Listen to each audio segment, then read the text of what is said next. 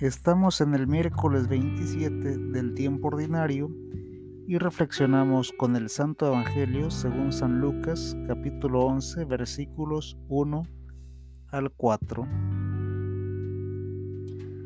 Una vez Jesús estaba orando en un lugar cuando terminó uno de sus discípulos le dijo, Señor, enséñanos a orar así como Juan enseñó a sus discípulos. Jesús les dijo, cuando oren, digan, Padre, santificado sea tu nombre, venga tu reino, danos cada día el pan que necesitamos.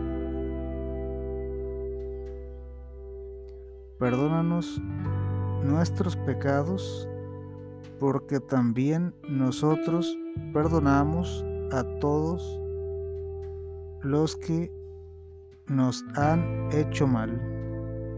No nos expongas a la tentación. Palabra de Dios.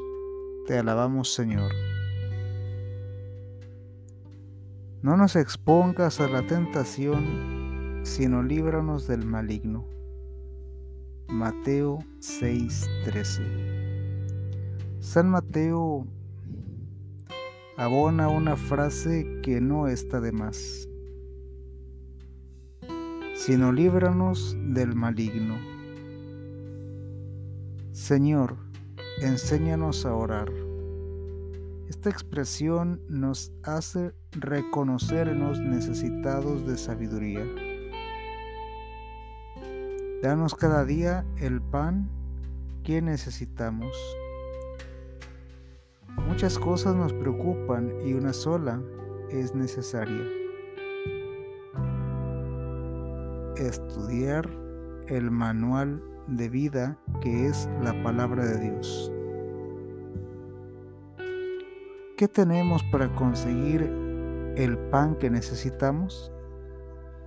Más allá de la oración, necesitamos reconocer nuestras capacidades dadas por Dios para conseguir nuestro sustento. Para pedir perdón necesitamos perdonar. ¿Cómo puedes tú orar enojado con tu hermano? Así dice un bello canto. La verdad para pedir perdón a Dios necesitamos estar en paz con el entorno.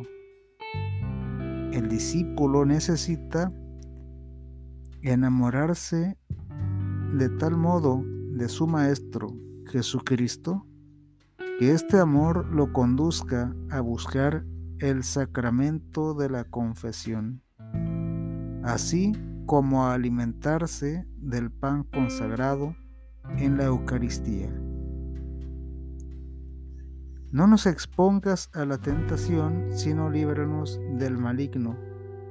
A mi parecer, la frase correcta para terminar la oración. ¿Por qué?